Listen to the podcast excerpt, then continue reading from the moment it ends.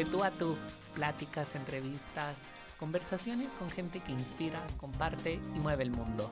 Acompáñanos a descubrir su mundo para que tú puedas transformar el tuyo.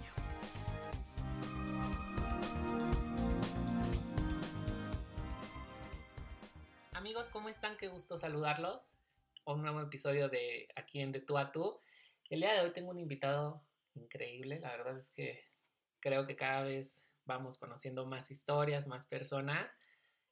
Me acompaña el día de hoy Arturo González de Araujo, de González de Araujo Consultores, socio director, una consultoría especializada en servicios legales, contables, financieros y administrativos, que como parte de todo emprendimiento creo que son importantes, pero ya llegaremos a esa parte, a abordarla.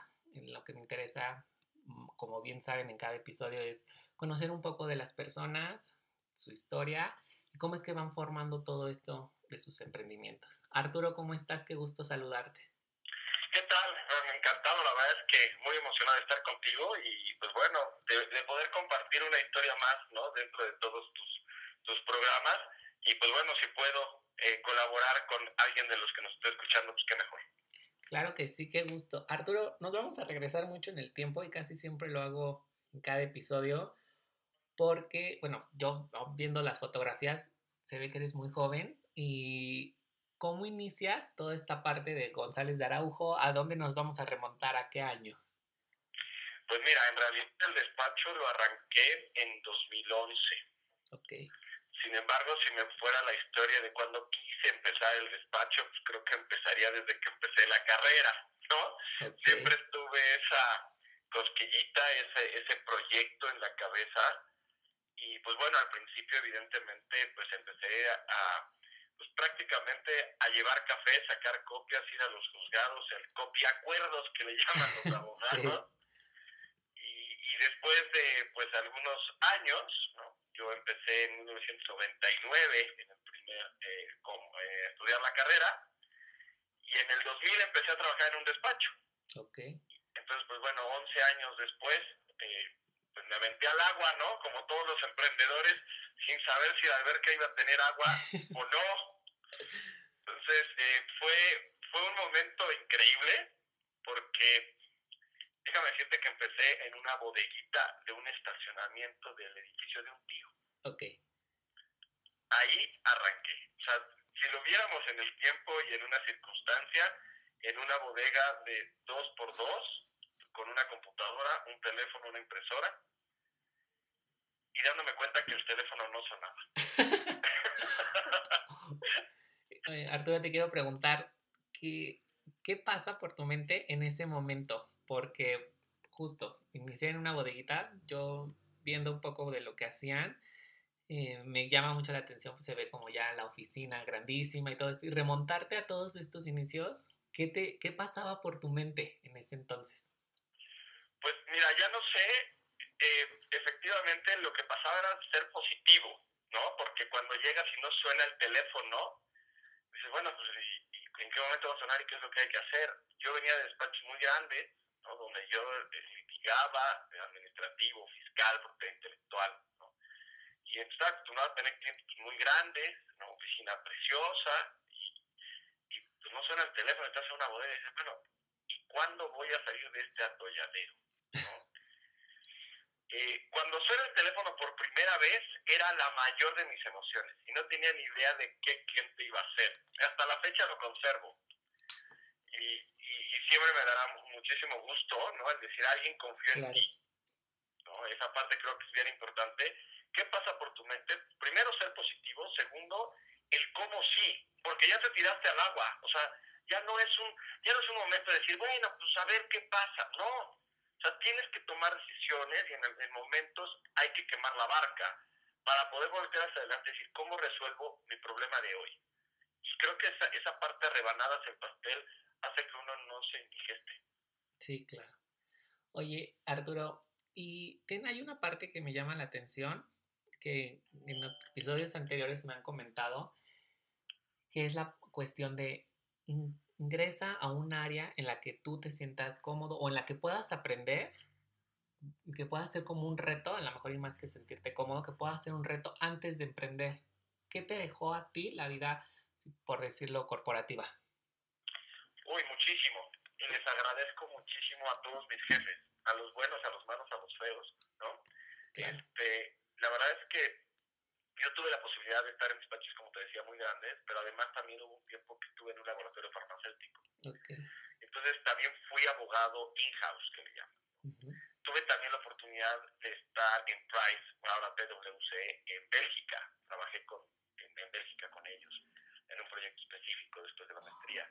Entonces cuando empecé a, a conocer las diferentes formas de hacer las cosas, las diferentes formas de organizarte, te das cuenta que nadie tiene una verdad absoluta, que hay muchas formas de hacer las cosas bien, pero que lo importante es hacerlas bien. Y hubo algo que me dijo alguien alguna vez, alguno de mis mentores, y me decía, con que tú mejores el 1% diario, eres un 365% mejor al final del año. Wow. Y esta parte es verdad, o sea, no tienes que salir en la mañana y decir, no, hombre, hoy, bueno, Superman es un imbécil, ¿no? No, a ver, mejoremos hoy algo. O sea, esa parte de la mejora continua es eso, es continua. No es hoy lo hago maravilloso, porque si lo pones en, ejercicio, si tú vas al gimnasio hoy y quieres levantar 500 kilos, primero no vas a poder. Y si lo intentas, te vas a lastimar. Tienes que ir todos los días para progresar diario. Y así podrás llegar, no sé si a 500 kilos, pero a lo mejor sí a 100. Y esta parte es fundamental, generar un objetivo a largo plazo, pero metas cortas, alcanzables y que tengan que ver con ese reto diario. Si no te retas, te aburres, porque si no, no puedes ser emprendedor. Claro, sí, completamente de acuerdo. Y inicias tú, bueno, ya nos contabas en la bodeguita, ¿con cuántas personas inicias o inicias tú solo? ¿Eras tú el todólogo que va, contesta, va, retrapea, limpia, abre la puerta, recibe a los clientes y da asesoría. Es cañón, porque además yo no tenía, saber, como te digo, yo era abogado, pero de empresario nada, ¿no? Claro. Y entonces me di cuenta primero que sí estaba hiper ultra especializado, ¿no? Pero de, de la vida empresarial poco menos, ¿no? O, nada. Y entonces, pues cuando suena el primer teléfono que te cuento, pues resulta que digo, bueno, ok, hay que hacer la factura. ah, ok, ¿y cómo hago la factura? ¿No? Entonces, creo que eché a perder las primeras 15 facturas porque ponía la hoja en la impresora y entonces, porque no era, no era un CFDI, ¿no? Entonces, era, busca a la imprenta que está certificada para sacar un, no, bueno, un desastre total, no había manera, este, y entonces, bueno, pues habrá que agarrar una hoja de Excel, ¿no? Y poder hacer el formatito. Y entonces empezar desde todo eso, sí fue complicado. Eh, la verdad es que todo lo tomé como esa gran aventura que acaba siendo el emprendedurismo. Claro. Y, y además déjame decirte que como al, yo empecé el 17 de octubre y decidí. ¿De qué año? Y además me quería casar. Ok. ¿En qué año, de qué año estamos hablando? 2011. sí. Y le di el anillo de compromiso a mi actual esposa, ¿no? Ajá. Este, estamos obviamente casados y tal, pero en ese momento, al mes de haber abierto un despacho donde no tenía un cliente y un centavo partido por la mitad, me comprometí con ella el 3 de diciembre. Si me dices ahorita, bueno, pero ¿en qué estabas pensando como fue tu primera pregunta? Pues en que todo iba a salir bien. Claro. Porque si no, creo que no lo hubiera hecho, ¿no? Evidentemente, además, en una profunda confianza en mi esposa, ¿no? de que podíamos juntos, y te das cuenta que el equipo, que cuando ahorita me preguntabas y con quién empezaste, pues empecé con mi esposa y sigo con mi esposa. ¿no? Creo que eso es lo, lo primero, el, gran equipo. Y hoy en día, evidentemente, somos más en la oficina. Lo primero que contraté en su momento fue a un gestor y esta era la idea, por supuesto, de que me pudiera auxiliar a ir y venir a los diferentes lugares y presentaciones de autoridades para que yo pudiera ser más rentable. Porque de otra manera, tu ingreso está topado a tus ojos y tus manos. Y si tú vas a estar ante la autoridad o en un metro o en un metrobús o en el coche o lo que sea, pues te impide, evidentemente, generar un poco más de ingreso. Y entonces ahí es donde empiezo a introducirme en las cuestiones donde de forma eh, incómoda, ¿no? Porque es otra de las cuestiones que veo como eh, valor en, en la parte de emprendedurismo, hay que mantenerse fuera del sillón de confort. Y entonces me doy cuenta que necesito más servicios, poder integrar mejor y sobre todo poder asesorar a las empresas. Porque yo era una en mi microcosmos, pero no tenía ni idea de qué hacer.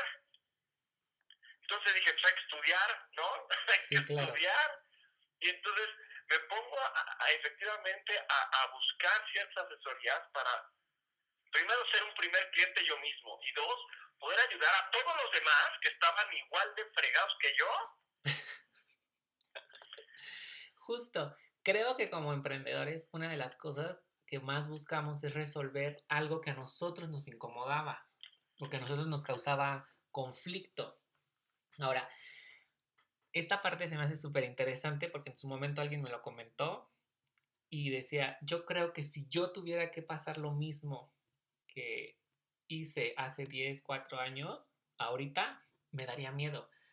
Que era lo que tú decías, ¿no? El, le doy el anillo de compromiso, me quiero casar, pero al mismo tiempo voy emprendiendo sin ningún cliente. Si tú regresar, si tú adelantaras el tiempo a, estas, a este momento, volverías a cometer ese volverías a vivir ese momento de la misma manera? Te voy a decir una locura y la respuesta es sí. Mira, la razón por la que te digo sí es porque además el resultado es positivo. Claro. ¿No? Amo a mi esposa, amo a mi familia, amo mi despacho. todo salió bien. Cuando la historia tiene hasta ahora final feliz, pues, pues lo dice, lo volvería a hacer. Evidentemente hubo días, y lo sigue habiendo, donde a las 4 de la mañana te despiertas y dices, ¿en serio qué locura estoy haciendo? O sea, ¿a dónde voy? Creo que esa parte es la que conforme ha pasado el tiempo, el a dónde voy empieza a despejarse. Porque la experiencia lo que te da es la posibilidad de decir, estos errores que cometí, por lo menos ya sé que por ahí no es. Y entonces empiezas a encauzar un poco más, encaminar. Y te voy a poner un ejemplo muy claro en la cuestión que tiene que ver con los clientes. Todos queremos más clientes. Sí, claro. Y yo te diría, no sé si es bueno tener más clientes o mejores clientes. Okay. Y esta parte es que estamos acostumbrados al servicio al cliente, vamos a morirnos en la raya por el cliente. Y eso es un seguro que sí, pero no nos diferencia al resto. Creo que la, la, la, cuestión que acaba siendo bien importante es primero encontrar el arquetipo de cliente. ¿Quién es mi cliente ideal? Ya sé que no existe, pero tienes que generarlo en tu mente. Claro. Para que puedas salir a la calle a buscarlo, porque si no, el cliente te busca a ti. Y te puedo decir por experiencia que tuve uno que fue una maravilla llegó un cliente que era un cliente grande y cuando decías el apellido decías, wow, yo quiero ese cliente. Una excelente empresa. Ay, wow, yo quiero esa empresa. Entonces llegó y me dijo que él, un pequeño problema. Ah, perfecto. Dame el chiquito para ganarme la confianza y ya me das los otros. Sí, perfecto. Okay. Me da el asunto y para hacerte el cuento corto, perdí no sé cuánto dinero. Calculé mal, las horas hombre, calcule mal lo que tenía que hacer, calcule mal, todo lo calculé mal. Y el Señor, curiosamente, no me había regateado nada. Y yo dije, ay, wow, qué bien, confía en mí. No, pues yo se había dado cuenta que me había embaucado enterito. ¿no? Entonces, era despertar a las 4 de la mañana, como te digo, decir, ¿y ahora cómo salgo de esto? Entonces, gané un cliente, pues sí, pero perdí dinero. Claro. Entonces, eh, todas estas experiencias eh, creo que son las que van despejando tu actuar, van eh, estratificando una oficina. Y lo que me parece fundamental es que tenemos que institucionalizar nuestros negocios. De otra manera, el tema del autoempleo es toda la vida, acabas siendo esclavo de tus empleados, de tus clientes, de tus proveedores, y ya no tienes tú un momento para ti. Creo que esta parte es fundamental porque los emprendedores eso somos gente que podemos y debemos estar 24/7 pensando en cómo podemos crecer e institucionalizar nuestro negocio, porque no solo es nuestra pasión, se vuelve a veces hasta nuestra obsesión, ¿no? Sí. Oye, Arturo, ¿cómo le damos forma a esta parte de institucionalizar, porque a veces empezamos y creemos o tenemos la vaga creencia de que no voy a abrir el negocio que va a revolucionar el mundo y voy a tener filas y filas de gente afuera y abre si no hay nadie. Bueno, es más, si pasa tu mamá ya es muchísimo, pero... Si te compra por penita. Claro, exactamente. o porque, bueno, para no dejar, ¿no? O tu familia. Y llega esta parte en la que pues pasa una semana, dos semanas, tres semanas, un mes y viene renta, pago, ta, ta, ta, ta. Y tú estás arrancándote el cabello, calándote todo y dices, ¿cómo le voy a hacer? ¿De qué manera vamos creciendo en este proceso para crear y darle esta forma a una empresa? ¿Cómo lo hiciste tú? Pues mira, si te digo cómo lo hice yo, se van a tardar mucho tiempo y se van a equivocar cañón. te puedo decir ahora qué es lo que hubiera hecho, ahí sí. Ok, va. Mira, creo que la primera cuestión que es bien importante es saber cuánto te va a costar el negocio. La vida no es, pongo un escritorio, como lo hice, te digo que me equivoqué, pues de manera muy importante y a lo mejor pude haber crecido mucho más rápido si lo hubiera planeado de otra manera. Yo pensé que técnicamente era suficiente, es decir, yo hago buenos tacos, ¿no? O tengo el producto revolucionario, voy a ser Steve Jobs. Pues podría ser, pero si no tienes un buen plan de trabajo, no vas a llegar a ser Steve Jobs. Entonces, ¿qué es lo que yo haría hoy y, ahorita con algunos negocios adicionales o con clientes que tengo? Es, primero tenemos que partir de la base de cuánto cuesta arrancar el negocio. Y la segunda parte entonces es, tienes con que arrancarlo, vas a pasar por inversionistas, vas a pedir un crédito, yo empezaría primero con una buena parte y estratificación financiera. La segunda parte tiene que ver efectivamente cuál es tu valor agregado. ¿Cuál es, o sea, ¿cuántas plumas conoces? ¿Por qué Mont Blanc es Mont Blanc? Okay. ¿Qué, ¿En qué te distingues? Y hay un ejemplo muy claro en, en consultoría empresarial que Domino's Pizza no empezó diciendo yo soy la mejor pizza no soy la que tiene los ingredientes los mejores o los más caros. No, te digo, yo entrego la pizza en menos de 30 minutos. Ese fue su distintivo. ¿Y quién era su cliente? Alguien que quería la pizza rápido. Claro. Entonces, establecer el arquetipo de cliente y establecer cuál es tu diferenciador, y todos lo tenemos. Lo que pasa es que a veces hay que buscarlo, hay que escarbarle. ¿En qué nos vamos a diferenciar? ¿Cuál va a ser mi oferta de valor en el mercado? Yo creo que con eso vamos estratificando de manera clara hacia el cliente. Y hacia adentro es fundamental. ¿Cómo voy a brindar? Primero, un buen servicio, de acuerdo a lo que ya comentamos de los pero también cómo voy a brindarle seguridad y crecimiento a la gente que va a colaborar conmigo. Todos hablamos de hay que retener talento. Ah, caray, pues sí, estaría padrísimo. ¿Y cómo? Yo creo que los cómo acaban siendo un tema fundamental que se puede efectivamente primero teniendo grandes orejas. Hay que escuchar a la gente. Y a partir de ahí vamos a poder enriquecer nuestra propia. Claro. ¿Y de qué manera tú empiezas a formar a tu equipo? Porque también sabemos que como emprendedores, toda esta parte de, pues sí, yo en un principio lo hago todo, pero el ir creciendo implica más manos. ¿Cómo lo vas haciendo para que tengan, para cómo implementas tú un liderazgo que repercute en todos? Y además, eh, eh, acabas de tocar un tema bien importante, porque lo que yo hago son prestadores de servicios de alta especialidad. Okay. Entonces, los profesion son profesionistas, son gente capacitada y cuesta mucho trabajo, evidentemente, generar, primero, encontrar a la persona Después que evidentemente crezca contigo para que efectivamente se vayan formando estos liderazgos.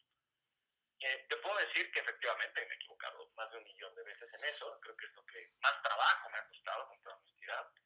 Eh, y porque además todos los emprendedores queremos ser eh, mejores, y entonces perfección, y entonces a veces es complicado darle el tiempo a las cosas, y eso es un tema bien importante, es un tema de paciencia.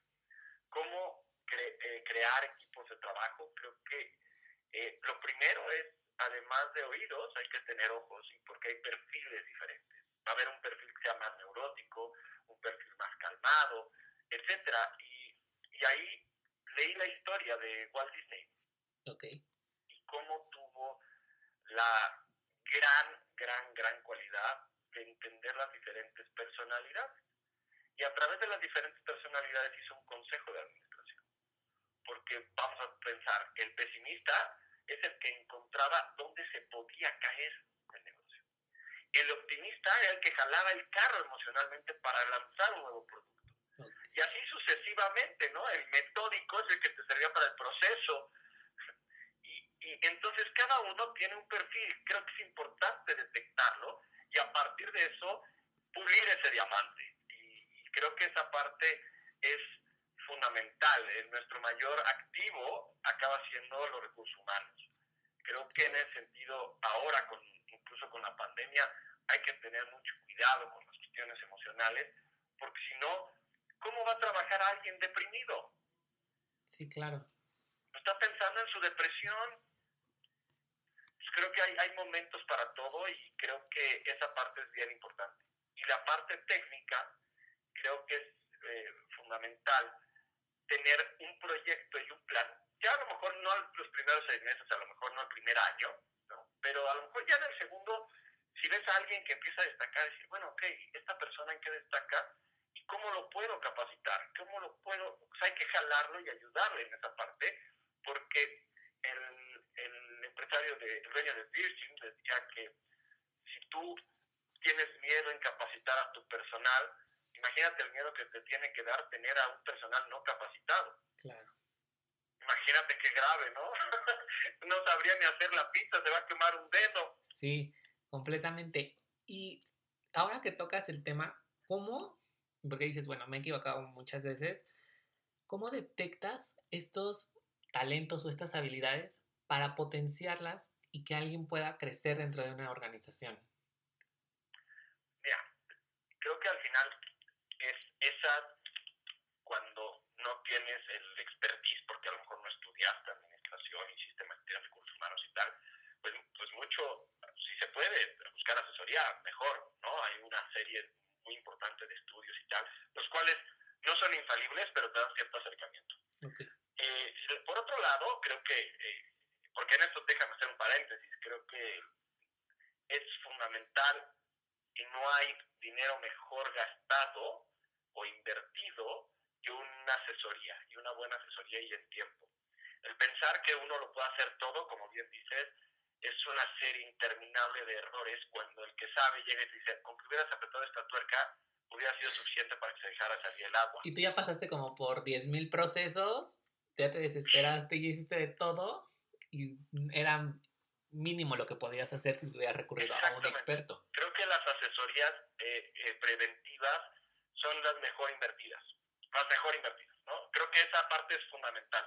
Y ahora bien, para ya detectar el talento, eh, como te digo, hay, he tenido alguno, ¿no? Y me acaba de pasar hace muy poquito, ¿no? en mi área de, de litigio civil contrató un pasante de repente se desapareció, regresó y ya había hecho y deshecho, ya había buscado, ya había obtenido el, expediente y tal.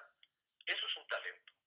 Tiene un talento muy importante en su eh, social skills, en su don de gente, en su plática, en algo que convence al secretario para que le pongan su asunto más rápido, ¿no? Sí. Entonces, y nuevamente, no es un tema y déjame aclararlo, o sea, para que no, no, porque a veces a ver en el mundo del abogado creen que todo el mundo aquí es, es corrupto o algo. No, el tipo llegó y platicó, no sé qué le dijo el secretario, pues, le dijo, sí, te echó la mano. Pues buenísimo, ¿no? Eso es talento. Como un don. ¿Perdón? Como un don que tiene de, de empatizar, de generar esa interacción, ¿no? A, ser lo más amigable. ¿Qué es lo que haces? Pues generas, entonces en esa persona cómo vamos a, a, explotar ese talento que tienes para que las cosas te vayan mejor a ti y consecuentemente me vayan mejor a mí como institución. Creo que es bien importante no ser eh, codo, codo no me refiero solo al dinero, sino codo en el crecimiento, codo, codo o sea, ser, hay que ser dado para que las cosas regresen, ¿no? Y esa parte creo que es eh, eh, una, una ley de vida. Y creo que eso junto con una buena asesoría tú puedes levantar a tu personal y eso hace que sean autónomos y el que sea autónoma una persona es que te da la posibilidad de delegar sin perder calidad en tu servicio. Claro. Arturo, tienes más de 20 años de experiencia en esta parte de consultoría y apoyo a las empresas. ¿Cuál ha sido el reto más grande con el que te has encontrado? Mira, el reto más grande con el que me he encontrado ha sido el cambio de cultura. Eh, la verdad de las cosas es que la mayoría de las empresas en México son familiares. Y entonces las personas pueden tener, no sé, 80, 60, 40 años, eh, da igual.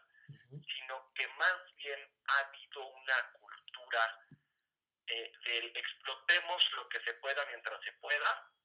y el tema que tiene que ver con el compliance, el cumplimiento de normas, institucionalizar procesos y tal, no están acostumbrados a hacerlo porque aunque las empresas sean grandes, están acostumbrados a hacerlo porque el señor lo hizo así. Y entonces eso hace que el ambiente laboral y todo el entorno sea muy complicado porque a lo mejor el hijo trae ideas nuevas, pero el grande pues no, así se ha hecho siempre, ¿no? Oye papá, pero hay que poner computadoras, con máquinas de escribir lo hemos hecho siempre. Por el amor de Dios, o sea, nos podemos ahorrar 400% el tiempo. ¿Por qué voy a cambiarlo si así ha dado resultado? Sí, claro. Ese factor de cambio generacional, tecnológico y de cultura, de cumplimiento de normas, ha hecho que tengamos un desastre en la ley, un desastre en el fisco, un desastre en los procesos internos, ¿no? Y esperando a Dios que no se rompa un dedo porque ni siquiera estaba de en el seguro, ¿no? Entonces, este cambio generacional y cultural, porque además competimos con el mundo hoy en día, no es esa época de decir, bueno, pues yo tenía mi tiendita y pues compito con el de Con el de enfrente, claro. No, porque hoy tienes a Starbucks enfrente, entonces tu cafetería ya no compite solo con el de la cafetería de al lado, sino con un proceso que está globalizado. Y esa parte creo que es el mayor reto como consultores eh, frente a las empresas. Claro, completamente.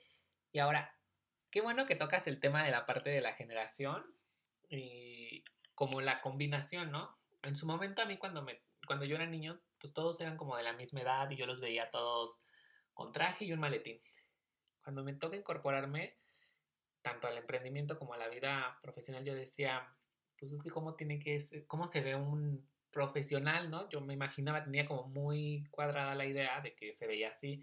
Y empiezas a ver que llega gente con tenis, sobre todo en el área en la que me dedico, que es la parte del diseño. Era como, pues sí, llegaba en tenis, el creativo, y trabajaba y ta, ta, ta.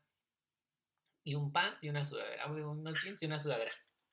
Ahora, ¿cómo vas dando esta forma en la que convivan cuatro, tres generaciones en una misma? ¿Cómo vas formando esa cultura organizacional?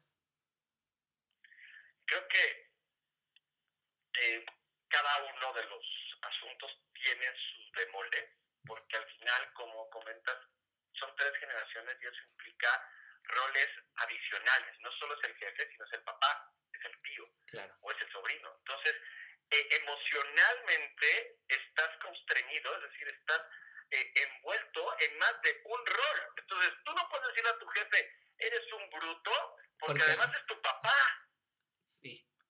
Entonces acaba siendo un tema bien complicado y lo primero que es importante hacer se llama gobierno corporativo y, es decir, generemos roles, ¿no? Adentro soy tu jefe o soy tu subordinado o soy el director comercial, tú eres el director de finanzas o lo que sea, entonces somos directores los dos. Y cuando salgamos afuera será mi papá, mi tío, mi primo, mi sobrino, lo que sea. Pero diferenciar esa parte creo que es el primer gran paso. Y déjame decirte otra cosa, y que para muchos de los que eh, emprendemos es bien importante considerar que las personas mayores tienen mucho que aportarnos. No solo es el viejito chocho, no, porque aunque se hubiera equivocado y para la persona puede ser un exitoso profesional o un fracasado total, en las dos vías aprendes si es en el fracaso, es qué hizo que yo, no, yo debo evitar en la medida de lo posible. Y si es exitoso, para mí, porque el éxito habría que determinarlo, ¿no? Pero para mí es una persona exitosa, entonces, ¿qué hizo bien? Y entonces puedes aprender en cabeza ajena. Si logras aprender en cabeza ajena, tu crecimiento es exponencial, porque vives más de una vida. Claro. Y creo que no debemos tirar en saco roto a las personas que tienen más experiencia que nosotros, porque podremos ser técnicamente muy buenos en algo, pero nos falta todo lo demás, como decíamos hace un momento, ¿no? No sabía hacer una factura, y no litigios fiscales de no sé cuántos cientos de millones. O sea, era increíble, ¿no? sí, completamente. Y, y esta parte que comentas se me hace sumamente relevante porque en ocasiones nosotros como generación millennial caemos en el, no, pues es que están obsoletos, etc., comentarios, que si nosotros también tuviéramos un poco de flexibilidad en algunos momentos, es bien padre trabajar con tu misma generación. Pero justo la intención de esta segunda temporada del podcast era conocer otros perfiles, identificar como más allá de mm, el mismo rango de edad, qué otro aporte pudiéramos encontrar nosotros como esta esta nueva generación, que ya no es tan nueva, de generaciones pasadas hacia los, hacia los mismos emprendimientos, porque ya pasaron por historias que a lo mejor nosotros no sabemos y que nos pueden aportar mucho. Muchísimo. Y porque además, si a mí me preguntas, porque yo no sé toda, o sea, porque depende de lo que digan, si soy la primera millennial o la última de la anterior. Entonces soy un in-between, ¿no?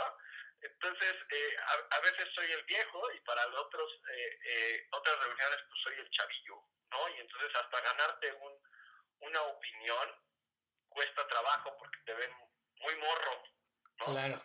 Y para otra generación pues ya te ven más grande, entonces dicen, este no entiende nada. Y entonces a veces, a veces ser el sándwich tiene esa, esa dualidad y esa parte interesante. Y de esa dualidad te puedo decir que mi mejor consejo para todos los que nos estén escuchando es que hay que aprender a sufrir. La mayoría de las personas, incluso de los recursos humanos que tenemos para estar escuchando, van a decir que yo estoy operado de la cabeza. Sí, eso lo sé, y seguro lo estoy, una disculpa a priori, pero lo que es importante es aprender a sufrir. Eh, no sé si te gusta algún deporte, pero a mí me gusta el tenis. Ok. ¿Y tú has visto a alguien que sufra más que Rafael Nadal? O sea, Tú ves un partido de él y va a todas, se muere en la cancha, sufre todo el tiempo. O sea, no es que sufras en el sentido que vayas llorando por los rincones. Claro. Sino que el sufrimiento, si tú lo evitas todo el tiempo, tampoco aprendes. Regresaría al ejemplo del gimnasio.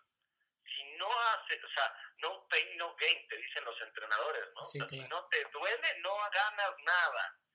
Y así funciona con el negocio, con tu cerebro y con la vida el, el, el hecho de aprender a sufrir no significa, insisto, al, al hecho de ser triste o deprimido por la vida. No, el aprender a sufrir significa tener hambre, significa el hecho de decir, ok, ahorita a lo mejor no estoy de acuerdo, pero estoy aprendiendo a, a sentirse cómodo en la incomodidad.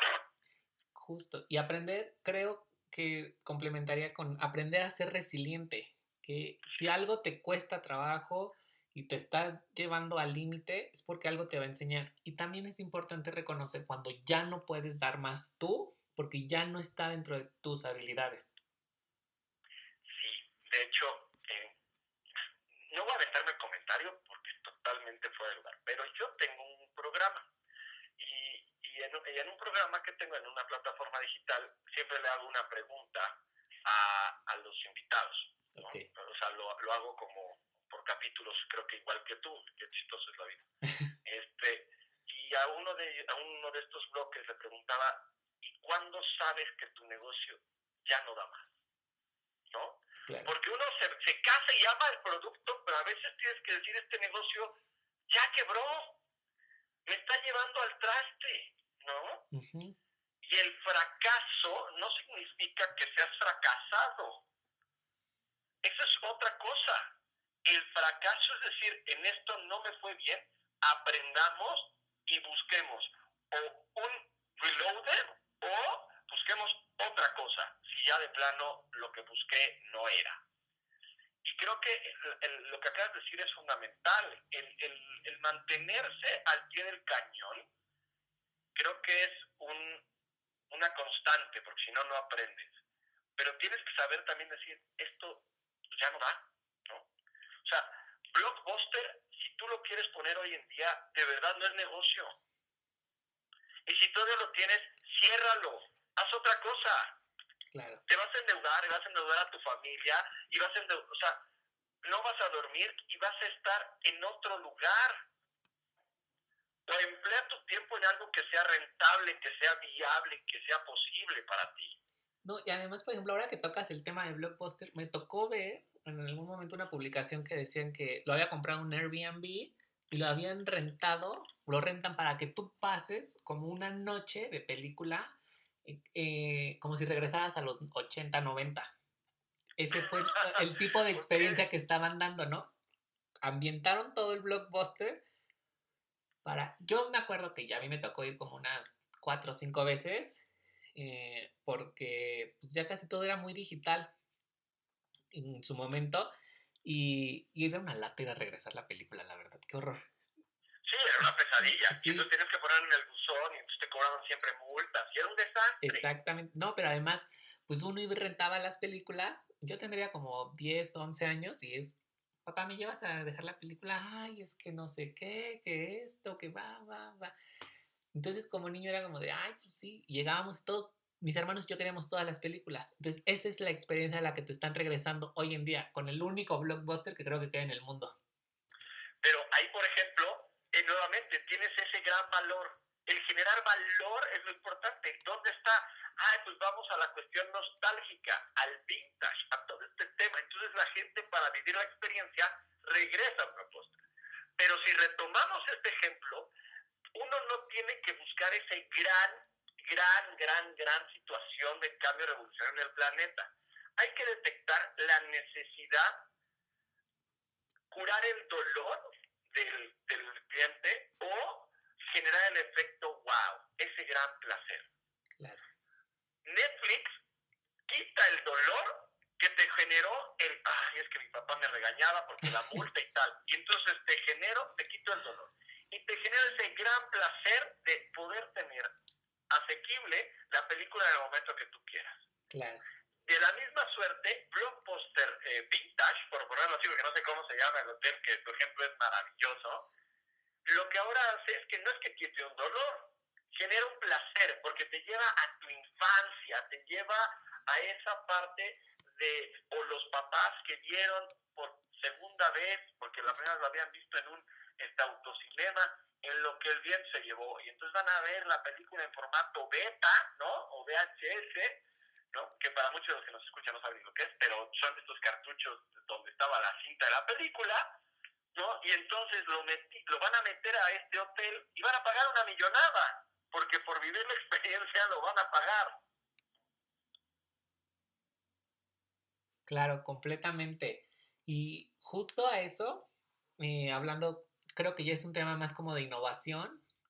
¿Qué, qué nos podrías compartir para todos los que estamos en ese proceso? Porque además vivimos un año en el que sí, mi emprendimiento era lo máximo, está súper cool, pero cuando guardas a toda la gente y das un servicio y necesitas a la gente, ahora con la pandemia, ¿de qué manera te reinventas? Uy, mira, ahí déjame decirte que nosotros tuvimos una, una, una gran posibilidad como nosotros cuando nos dimos cuenta que eh, había pandemia en China, decidimos eh, usar la mayor cantidad de tecnología posible en el despacho. Entonces contratamos ciertas plataformas y tal, y cuando nos encerraron, nos dio la posibilidad de tener ya todo instalado para hacer videoconferencias, para poder generar contratos a distancia, para hacer una serie de cosas que nos permitieran incluso en algunos momentos juicios en línea. Entonces, eh, efectivamente ha sido complicadísimo, porque incluso con clientes que no sabían usar ni Zoom, ni Teams, ni, ni nada, ¿no? Skype. Este, Digo todas las marcas para que no sea comercial. Este, eh, efectivamente, tenemos que explicarles por teléfono cómo instalarlo para después tener la videoconferencia, ¿no? Entonces, eh, esa, esa parte de, de paciencia creo que es fundamental. Y ahora sí creo también que la parte de innovación en todo, este, en todo este sector, no me refiero a mí, me refiero a cualquiera, eh, genera posibilidades. Creo que es el momento correcto de pensar fuera de la caja. Creo que es el momento correcto de ver que tus servicios no son el de imprimo, firmo, eh, como en mi caso, o te sirvo un café y tú vienes por él y te lo llevas a tu oficina. Es como hago para yo llegar a ti, ¿no? Y creo que es bien importante señalar que si bien el, comercio electrónico llegó para quedarse, tampoco pensemos que solo por estar en el comercio electrónico ya vas a ganar dinero. Porque ahora todos están en el comercio electrónico. Sí, o sea, ya no hay diferenciador. Tienes que hacer algo diferente. ¿Cómo, ¿Cómo vas a hacer tú algo para acercarte de mejor manera? Y regresaría al ejemplo del dolor, del efecto wow, para que tu cliente pueda estar contigo, puedas estar. Porque si no estás inundado, entras a cualquier red social y todos son banners. Sí, completamente. Entonces, ¿cómo hago para que me vean a mí y no al otro? Yo creo que esa parte es fundamental porque esta pandemia lo que hizo fue generar eh, o desvelar la situación en la que muchas empresas estaban estancadas y las que se reinventaron y fueron flexibles no solo sobrevivieron, muchas ganaron dinero. Claro. Y creo que ese es el momento en el cual hay mucho, mucho que hacer. Hay mucha, mucha, mucha demanda en servicios y en productos que a lo mejor antes no había. El arte está en que nosotros como empresarios veamos qué es lo que hace falta. Justo, y es la parte que casi siempre comentan de, es que una crisis te ayuda o te da de dos, o te hunde o te reinventa y te da para saber a dónde más puedes hacerle, de qué manera vas a ir creciendo, de qué manera vas a conocer nuevos mercados, porque por ejemplo, si ofreces un servicio, nosotros en, tengo un estudio de consultoría de imagen y de belleza, entonces pues, me decían, ve a las casas y le digo, ¿cómo vas a las casas a pintar el cabello de alguien? La gente viene porque aquí pues, les das el masajito, echan chisme, no sé, son cosas que tienen que vivir en el espacio. Entonces había que reinventar esa forma. Por supuesto que sí, y, déjame decirte que hay que aprender de una crisis que fue la de 2009 para Europa. Y ahí, y lo voy a poner en macro para después aterrizarlo en un ejemplo del fin de semana que me pasó. Y, básicamente, eh, España se dio cuenta que estaba en una, inmersa en una crisis espantosa. Y entonces, él, por ejemplo, podía tener un empresario, una pluma que antes vendía 10 y ahora vende una. Pero su pluma es buena. ¿Qué fue lo que hizo? Exportó. Y entonces lo que hicieron fue muchas empresas españolas abrieron oficinas en México en esa, en esa temporada. Que si bien había una economía global en crisis, ¿no? Lo que sucede es que yo necesito vender las 10 plumas, ya sea aquí, en España, en Japón, en China, en cualquier parte, necesito vender esas 10 plumas. Esa es una de las cuestiones que hay que voltear a ver que el mundo globalizado no solo es para ver una red social, sino porque hay miles de millones de personas que nos pueden necesitar. Claro. Y esa parte hay que explorarlo. Nosotros, por ejemplo, tenemos Joint Ventures con diferentes agentes aduanales y tal para que nos ayuden a sacar el producto a nuestros clientes. Y nosotros, por ejemplo, estamos empezando a, prestar servicios en otro país. ¿Por qué? Porque ese movimiento hace que yo pueda estar más cerca de los clientes. Y entonces tienes más y mejores clientes. Y para terminar con el ejemplo que decías de, salud y belleza, el fin de semana resulta que me apareció una, una señora recomendado por supuesto, pero una señora con todo su kit de sanitización y tal, porque ahora da masajes en las casas. Wow. ¿Y qué pasó? Pues resulta que no solo se lo dio una persona, se lo dieron tres personas en mi casa porque ya estaba ahí. Y entonces, como antes existía en la época de nuestras mamás la venta, que le llamaban la venta de Topperware, ¿no? Claro, como por catálogo, ¿no? Por catálogo, lo que sea, pues entonces a lo mejor tú llegas con estas sillas portátiles y les pones el masajito y tal y juntas a cuatro señoras con café en sana distancia, ¿no? O sea, hay que, no, no, no, vamos a hacer fiestas COVID para acabar. claro, sí. Pero, pero sí generar una innovación donde diga, ok, si ellas no pueden venir, yo puedo ir con estas medidas de seguridad y entonces entre ellas van a tener el momento y el espacio que no han tenido por el confinamiento, porque están cuidando a los niños, porque no pueden salir, porque sus trabajos ahora son en casa. Y entonces generas ese valor agregado de decir, la chorcha mientras me cortan y pintan el pelo. Claro, completamente. O sea, ahorita se me ocurrió mientras lo platicábamos, pero hay muchas formas en las que lo puedes hacer con gran invención, ¿no?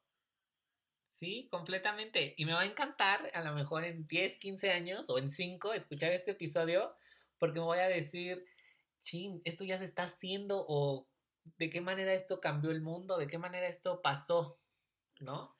Claro, ahora imagínate que te vuelves, no sé, el, el director de imagen ya mundial porque ahora tienes diferentes franquicias donde las personas van a casas, ¿no? Con productos y patentes de sillas este, móviles. Claro. O sea, así empiezan las cosas. Sí, claro, y que al principio suena como de locos o no, esto no va a funcionar, ¿no? Y cuando uno se va adaptando a, la nueva, a nuevas normalidades, es parte de nuestra rutina. Si a mí me hubieran dicho cuando Steve Jobs empezó que se iba a volver el hombre millonario que es, entregando libros en casa, te hubiera dicho, esto es una locura. ¿No? O sea, claro, piénsalo así, en México nadie lee, pues no, yo no hubiera visto ni la demanda, ¿quién va a querer eso? ¿No? Si no venden ni libros, ni revistas, ni en Samos, si están en cada esquina. Claro, completamente. Y mira lo que hizo. No, y además es una maravilla que el libro llegue a tu casa. Ah, no, hoy en día, bueno, todos tenemos Kindle y tal, pero no, es esa parte que él vio lo que nadie había visto. Claro, completamente. Oye, Arturo, estoy sumamente, tengo la imaginación volada de todo lo que me has platicado. Tienes un conocimiento increíble. Va a ser un capítulo guau, porque nos va a, a todos los que lo escuchemos eh, revolucionar la mente y las ideas con todo lo que me has platicado. Pero quiero preguntarte algo. ¿Quiénes han sido tus grandes mentores y tus grandes maestros? Uf, mira. Eh, efectivamente, mi gran mentor fue mi abuelo. Una persona con quien yo viví hasta que murió, el de 87 años, con una cabeza como si fuera millennial. Okay. Eh, ¿En qué sentido? En que siempre estaba con una maleabilidad cerebral, con una capacidad de adaptación increíble, donde el tema no era el problema, porque el problema, como él me decía, viene de afuera o puede venir de dentro, pero el problema existe, está. Es qué haces para solucionarlo. Y cuando, cuando entrené fuerte eh, tenis, eh, juego desde siempre, claro. me decía, lo importante no es ganar, sino es prepararse para ello. Creo que es el, los resultados en la vida los vas a obtener mientras hagas efectivamente lo que tienes que hacer. Y una parte increíble es y disfrutes el camino. El sufrimiento, el fracaso o el éxito, disfrútalos todo, porque es parte del crecimiento. Eh, fue una persona que me enseñó desde jugar ajedrez, ¿no? desde eh, saber soportar y saber abrazar en el momento correcto, pero también dar el zap en el correcto, ¿no? Eh, creo que eh, ha sido eh, ese gran mentor y donde al final, si bien ya no está físicamente, sigue siendo un Pepe Grillo para tomar decisiones. Wow. Y eso creo que nunca se irá. Wow, qué increíble. Arturo, sí, de verdad estoy como muy volado de, de mi imaginación, de todo. Por todo lo que me has comentado, se me hace como... Ahorita me voy a sentar a volver a escuchar el episodio en la grabación. Pero también quiero preguntarte, ¿qué viene para González de Araujo Consultores? ¿Qué están haciendo? ¿De qué manera los puedo contactar? No sé. Pues déjame contarte porque ahí llegas a una parte donde estoy así, igual yo, emocionado. Pueden, antes muy rápido, en www.gonzalezdearaujo.com pueden encontrarnos, en las redes sociales iguales González de Araujo. Y pues bueno, teléfono 55 6267 2215 y estamos a sus órdenes. Y déjame decirte que ahora, con toda esta parte de reformas, cambios y tal, me di cuenta que la obligación de todo abogado, contador o financiero es ser muy bueno en lo que hace, pero esa es su obligación. Y eso es una parte relevante. Sea, no, no debes pensar que por ser muy bueno es suficiente. Pues esa es tu obligación, para eso te pagan y para eso tienes que, pues esa es tu profesión. Si no, a lo mejor no lo hagas, dedícate a otra cosa. Sino que además debemos entender cómo puedo ser empático contigo y hacer que tú seas mejor. Dentro de la parte empática. Y es la razón por la cual ahora toda mi oficina está trabajando muy fuertemente y certificándose y estudiando en la parte de compliance el cumplimiento de tu normatividad, de tus procesos y tus cosas para poder hacer frente a las autoridades. ¿no? Nos traemos un productazo ahorita donde todos los compliance eh, saben de compliance. La diferencia es que nosotros, por ejemplo, el abogado que sabe de fiscal, además, está certificado como compliance. Y entonces hacemos esas, ese cierre para poderte ayudar a ese cambio de cultura, a, esa, ese momento donde puede ser mucho más eficiente, eficaz y rentable como empresa. ¿no?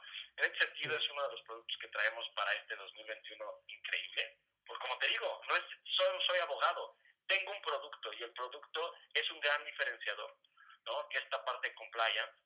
Y tenemos además un tema de un joint venture con un despacho laboralista importante para poder regularizar y eh, asesorar a todas las empresas con este proyecto de reforma que traen, de cancelar los posibles outsourcings e insourcings, no por ser ilegales, los están cancelando y ya.